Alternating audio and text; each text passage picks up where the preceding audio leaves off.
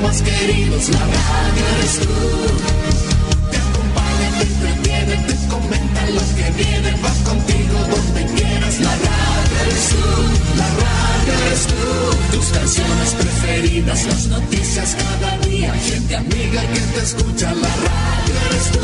Te entusiasma, te despierta, te aconseja y te divierte, forma parte de tu vida, la radio eres tú. Atención a la red informativa independiente del norte del país. Al toque de la señal, sírvanse conectar.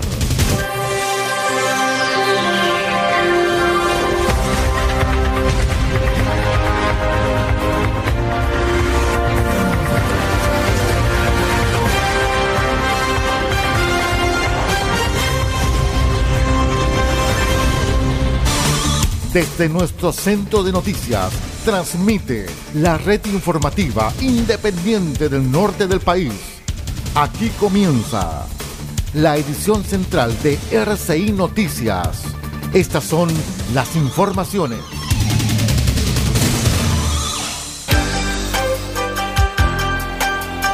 Revisamos de inmediato los titulares para la presente edición informativa.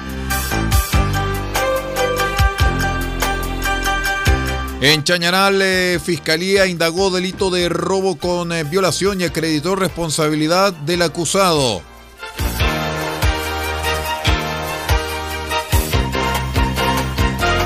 PDI de Atacama arrestó a una persona por deuda millonaria en pensión de alimentos. Comunidades buscan anular perfeccionamiento de derechos de aguas en la Corte Suprema. En tanto que Santo Tomás Copiapó y el EAM se reúnen para coordinar trabajo en conjunto en apoyo a nuestros adultos mayores. El detalle de estas y de otras informaciones en 15 segundos. Espérenos. Noticias en directo. RCI Noticias. Solamente noticias.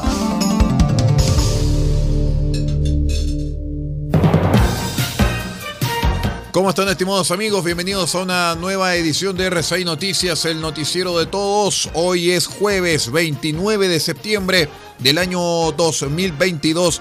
Saludamos a todos nuestros queridos amigos que nos acompañan a través de la onda corta, la FM y la internet. Soy Aldo Pardo y estas son las noticias.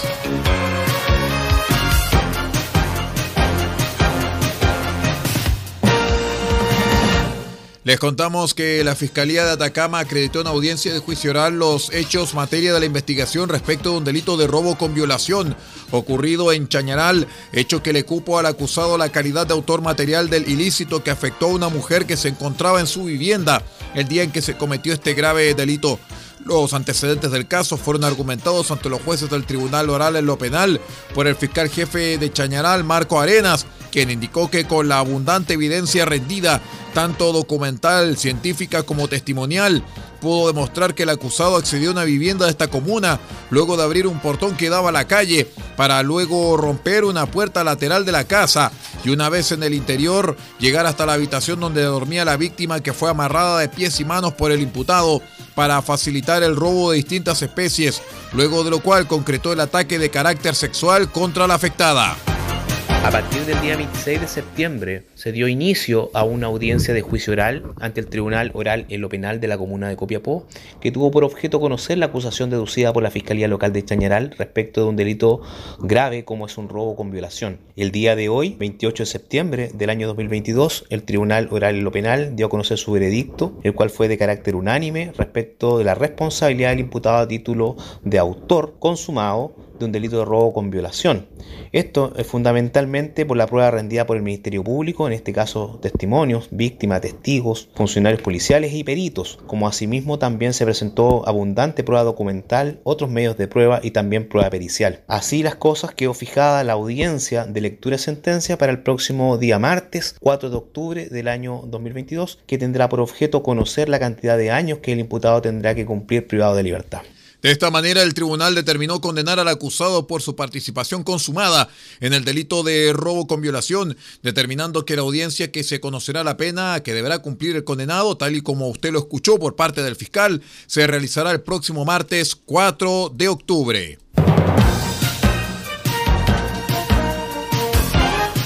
En otras noticias les contamos que detectives de la Brigada de Investigación Criminal Bicrim de la PDI de Chañaral arrestaron a un sujeto de 49 años que mantenía una deuda superior a los 6 millones de pesos por concepto de pensión alimenticia, quien registra además antecedentes policiales de detención por los delitos de hurto y lesiones menos graves. Por lo anterior, oficiales policiales dieron eh, cumplimiento a la orden de arresto emanada por el juzgado de letras de Diego de Almagro a raíz de la millonaria deuda. Detectives de la Bicrim Chañaral llevaron a cabo estas diligencias investigativas para determinar la ubicación de este sujeto que constantemente evadía el control policial. Tras lograr su detención se estableció que mantenía una deuda por 6.365.501 pesos que no había regularizado, por lo que fue puesto a disposición de Gendarmería de Chañaral para dar cumplimiento al decreto de arresto nocturno señaló el subprefecto Oscar Laporte, jefe de la Brigada de Investigación Criminal Bicrim de la PDI de Chañaral. Les contamos que en la tercera sala de la Corte Suprema se desarrollaron el lunes los alegatos por el caso Matancilla, luego que la Junta de Vigilancia del río Huasco y sus afluentes, regantes y comités de agua potable rural interpusieron un recurso de casación para revertir la sentencia de la Corte de Apelaciones de Santiago, que ratificó el perfeccionamiento de derechos de aprovechamiento de 920 litros por segundo del río Huasco en favor de dos privados de la región de Coquimbo y en perjuicio de los habitantes de la provincia de Huasco, región de Atacama. El abogado de la Junta de Vigilancia y Regante, Gonzalo Muñoz, señaló que en la Corte Suprema se presentaron sendos recursos de casación, donde se discuten aspectos de derecho estricto, es decir, exponer que la ley estuvo mal aplicada en la sentencia de la Corte de Apelaciones. Por otra parte, el abogado de las comunidades APR, Patricio Urquieta, explicó que en la audiencia tuvieron la oportunidad de exponer nuestra posición respecto a la existencia de los derechos de aprovechamiento de aguas que se constituyeron en las nacientes de los afluentes del río Huasco y que desde nuestro punto de vista están inválidamente inscritos. Bueno, el día de ayer, a propósito del caso Matancilla que está llevando adelante tanto la Junta de Vigilancia del río Huasco, regantes de la zona y también los comités de agua potable rural, a los que yo represento, de todo el Valle del Carmen, se desarrollaron los alegatos de la Corte Suprema en las que tuvimos la oportunidad de exponer nuestra posición respecto a la existencia de los derechos de aprovechamiento de agua que se constituyeron en las nacientes de los afluentes del río Huasco y que en definitiva desde nuestro punto de vista están inválidamente inscritos y que, dada la consecuencia que ha tenido con las sentencias judiciales que los han perfeccionado, provocarían un desastre dentro de todo la cuenca del río Huasco a propósito de la cantidad de agua que estaría perfeccionada y la cantidad de derechos que estarían involucrados también a favor de dos privados al inicio de la cuenca. Por eso para nosotros es muy importante que el Tribunal eh, Supremo de nuestro país pueda comprender la posición que nosotros tenemos como regantes del río Huasco y fundamentalmente como habitantes de la provincia del Huasco, en la que no estamos de acuerdo con la existencia de esos derechos que se han eh, constituido de manera muy irregular en La Serena, perfeccionado en Santiago, a espaldas de la institucionalidad del agua y que en definitiva provocan un perjuicio irreparable que solo puede ser solucionado con la declaración de insubsistencia de esos derechos, fundamentalmente en unidad del perfeccionamiento que se logró. A la espera entonces. Ayer se hicieron los alegatos, estuvimos participando junto con el estudio que asesoró la Junta de Vigilancia, en mi caso estábamos representando los comités de agua potable rural, también alegó la parte contraria, que son los representantes de las empresas que están participando como titulares de esos derechos de aprovechamiento y, bueno, desarrollados y puestos los puntos que a nosotros nos parecen importantes en conocimiento de los ministros de la Corte Suprema, estamos a la espera de la decisión que en definitiva resuelve este asunto y que esperamos sea favorable.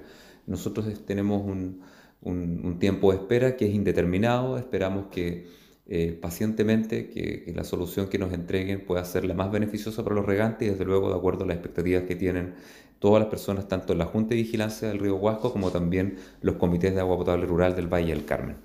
La Dirección General de Aguas entre el 11 y el 15 de marzo de 2022 realizó una inspección a las obras de captación y conducción de los denominados canales Tapado Sur, Tapado Norte, Matancilla Primero y Matancilla Segundo, ubicados en el sector denominado Matancilla, subcuenca del río El Carmen, para verificar su estado. En la oportunidad, la entidad competente determinó que no existe evidencia alguna de que se estén ejerciendo derechos de aprovechamiento de agua superficial constituido en el sector de Matancilla. Lo anterior justificado por la existencia de obras deshabitadas y no operativas que permitan captar y conducir los flujos de aguas desde el cauce natural del río El Carmen.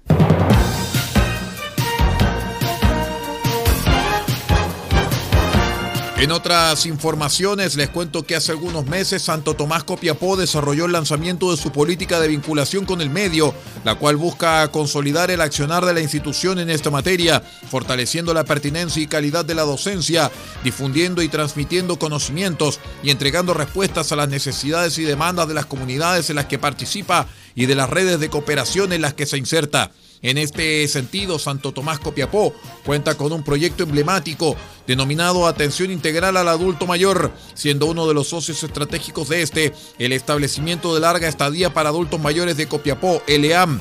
Tomando en cuenta lo anterior y con el objetivo de coordinar el trabajo en conjunto, se reunieron los representantes de ambas entidades, entre ellos el director del ELEAM, Antonio Yauco, la directora académica de Santo Tomás, Jacqueline Droghetti, quien estuvo acompañada de la coordinadora de vinculación con el medio y los directores de las carreras de las áreas de salud, diseño y educación, Natalia Pérez Neira, coordinadora de vinculación con el medio de Santo Tomás Copiapó, manifestó que este es un proyecto muy importante como institución, en donde se destaca el trabajo en equipo de las áreas que participan, su compromiso en la vinculación con el entorno, contribuyendo al bienestar social de la comunidad, en este caso puntual de los adultos mayores del ELEAM y claramente en los procesos educativos de los estudiantes. Vamos a una breve pausa y regresamos con más informaciones. Somos R6 Noticias, el noticiero de todos, edición central. Regresamos.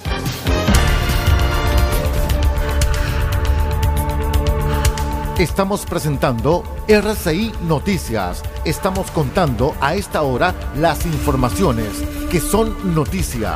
Siga junto a nosotros.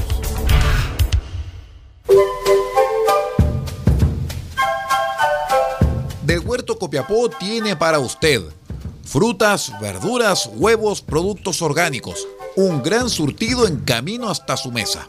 Estamos junto a ustedes de lunes a domingo de 9 a 14.30 y de 16.30 a 19.30 horas. No se puede ir del huerto sin su oferta, simplemente porque tenemos ofertas todos los días. Ubíquenos en los Carrera 3615 Copiapó o llámenos al más 569 64 68 08 19.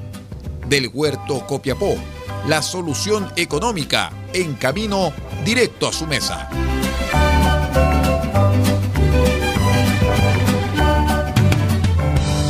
Farmacias hay muchas, pero en Copiapó solo hay una que piensa en su salud y en su familia. Farmacia Benfarma ahora con horario continuado, desde las 9 de la mañana hasta las 12 de la noche de lunes a viernes y los sábados de 10 a 15 horas. Farmacia Benfarma los espera en Maipú 580, local 1, altura con Rodríguez. Atención, dedicación y bienestar, siempre con disponibilidad en medicamentos genéricos, bioequivalentes de marca y productos naturales. Y si no lo tenemos, se lo traemos en 72 horas. Consulte al 52 2 50 31 56. En Copiapó, Farmacia Benfarma.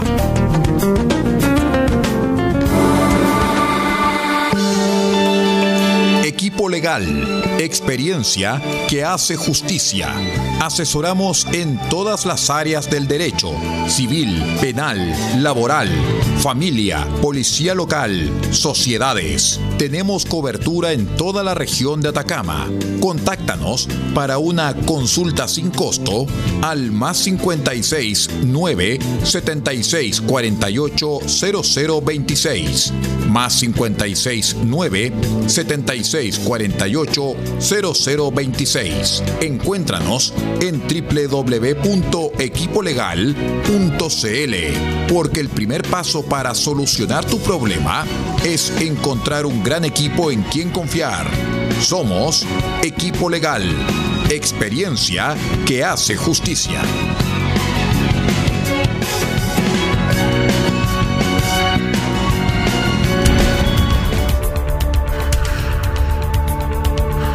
Estamos presentando RCI Noticias. Estamos contando a esta hora las informaciones que son noticia.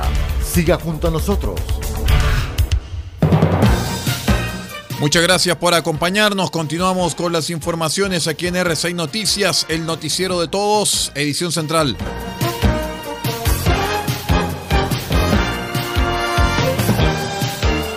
Un hombre de 32 años venezolano se accidentó en horas de la madrugada del miércoles al caer desde una altura de alrededor de 3 metros y medio a la zanja que existe entre la frontera de Chile y Bolivia.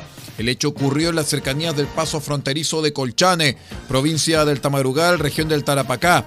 Al lugar eh, concurrió personal del ejército y carabineros que socorrió a la persona y la trasladó hasta la posta local.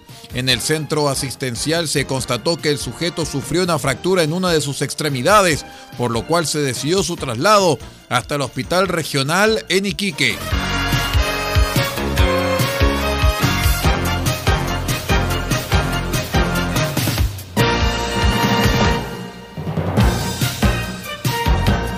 En otras noticias les cuento que Carabineros detuvo a un hombre y a una mujer por su presunta responsabilidad en el asesinato registrado la madrugada del martes en el sector norte de Tocopilla. La víctima, un varón de 31 años, murió en la vía pública en la calle Orella tras ser apuñalado. Los imputados fueron puestos durante la jornada a disposición del juzgado de garantía de Tocopilla, que amplió su detención por un plazo de 72 horas. La audiencia de formalización quedó fijada para este sábado 1 de octubre a las 11 horas.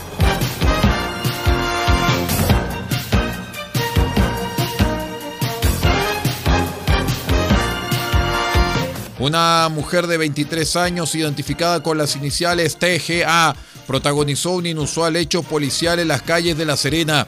Tras recibir una denuncia, funcionarios de carabineros sorprendieron a primera hora de la mañana a la mujer intentando robar un automóvil particular.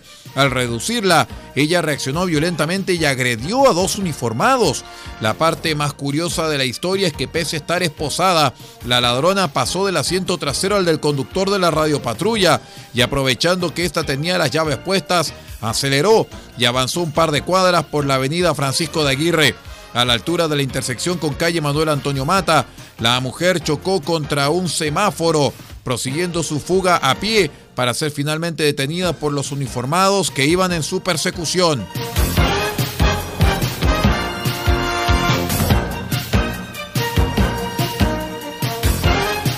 Ante el crecimiento del espejo de agua que registró el lago Peñuelas en Valparaíso, Esval puso paños fríos e indicó que la situación hídrica sigue siendo extrema, pues la cantidad del recurso acumulado equivale al 1,1% de la eh, capacidad total.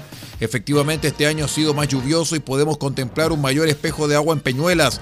Es una excelente noticia, dijo José Murillo, gerente general de la sanitaria pero agregó que lo segundo que hay que saber es que el volumen es muy pequeño porque se puede ver un espejo de agua relativamente amplio de 80 hectáreas, pero hay que tener en cuenta que el embalse tiene un total de 1.700 hectáreas y que solamente tenemos un millón de metros cúbicos sobre una capacidad total de 95 millones de metros cúbicos.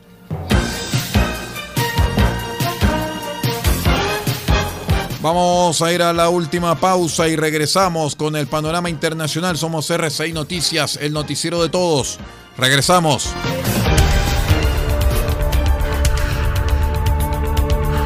Estamos presentando RCI Noticias. Estamos contando a esta hora las informaciones que son noticia.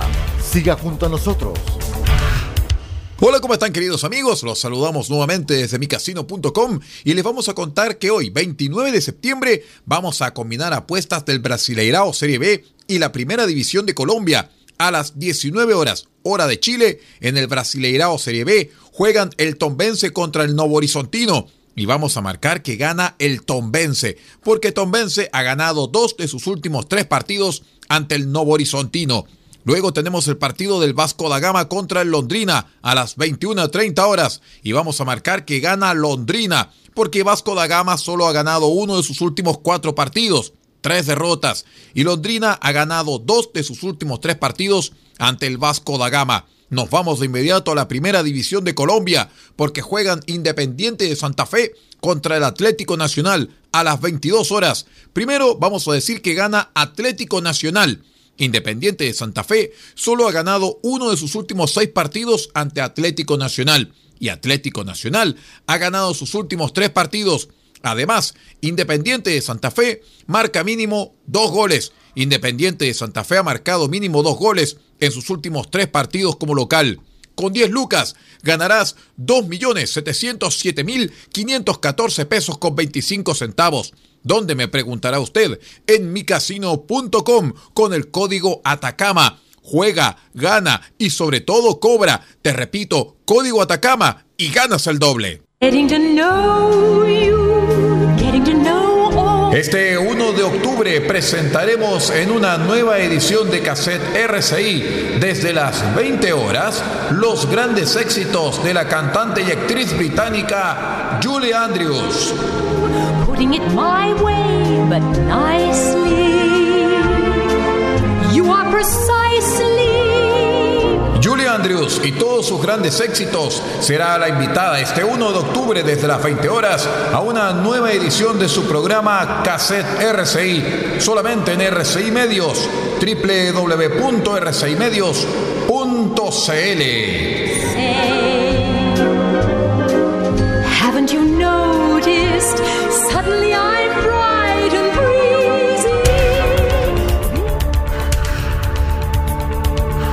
Estamos presentando RCI Noticias. Estamos contando a esta hora las informaciones que son noticia. Siga junto a nosotros. Vamos de inmediato a revisar el panorama internacional aquí en RCI Noticias. Les cuento que más allá de las razones que han llevado a la destitución de Mario Claver Carone, quien estaba a cargo del Banco Interamericano de Desarrollo BID. Su nombramiento había levantado muchas críticas porque ese puesto se reserva tradicionalmente a un latinoamericano. ¿Qué implica su cese? Es lo que nos contará el periodista Alejo Shapire desde nuestro medio asociado Radio France Internacional.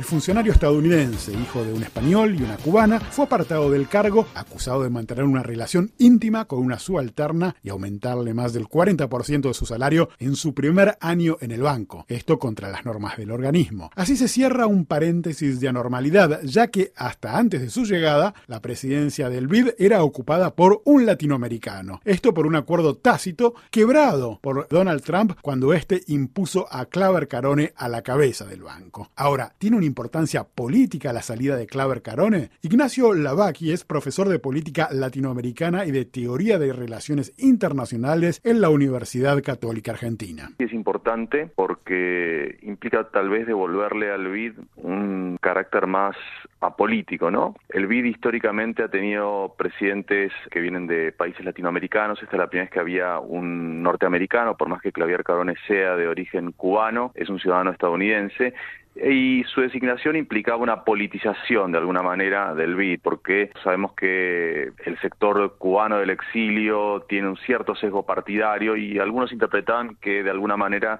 la administración Trump buscaba politizar la asignación de préstamos por parte del Banco Interamericano de Desarrollo. ¿no? Probablemente cuando se designe a un sucesor va a volver a ser un latinoamericano como siempre lo fue desde la creación del banco. Tras la salida de Claver Carone, su cargo queda en manos de la vicepresidenta ejecutiva, la hondureña Reina Irene Mejía Chacón, hasta que se elija un nuevo presidente. Sobre los desafíos más inmediatos para el BID, Aldo Cagliari, asesor principal sobre política y estrategia de Jubileo Estados Unidos, un organismo que reúne a las principales iglesias protestantes en la promoción económica de los sectores más vulnerables. Es un momento muy difícil a nivel mundial. Estamos frente a la combinación de shocks, del shock de la pandemia, el shock de la guerra, la crisis alimentaria, la crisis energética. Y en este este contexto, quizás el desafío más importante que va a tener el BIDES está trabajando ahora con países que en muchos casos su margen de respuesta fiscal está muy acotado, pero al mismo tiempo eso pone en riesgo al banco, ¿no? Porque el banco también está prestando a países que tienen situaciones complicadas, todo eso se vuelve más difícil. Recordemos que a la hora de decidir quién será el próximo presidente del BID, los tres principales accionistas del banco, Estados Unidos, Argentina y Brasil, poseen juntos casi el 53% de los derechos de voto.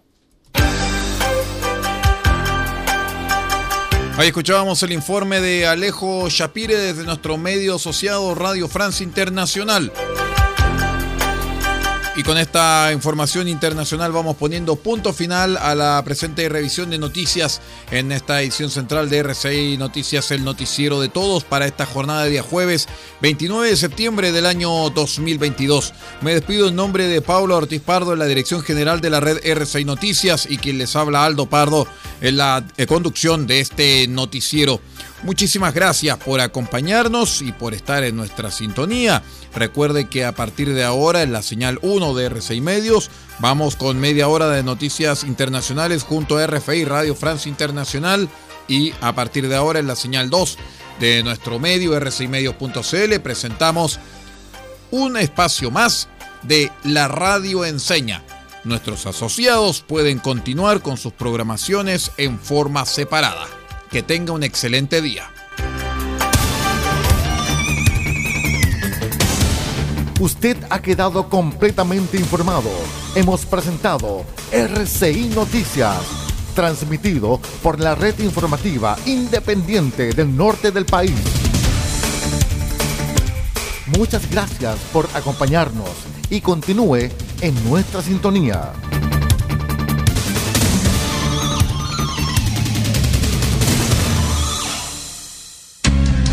Lo que escuchas cada día con tus penas y alegrías, tus recuerdos más queridos, la radio eres tú. Te acompaña, te entretiene, te comenta los que vienen, va contigo donde quieras, la radio eres tú, la radio eres tú. Tus canciones preferidas, las noticias cada día, gente amiga que te escucha, la radio eres tú. Te entusiasma, te despierta, te aconseja y te divierte, forma parte de tu vida, la radio eres tú.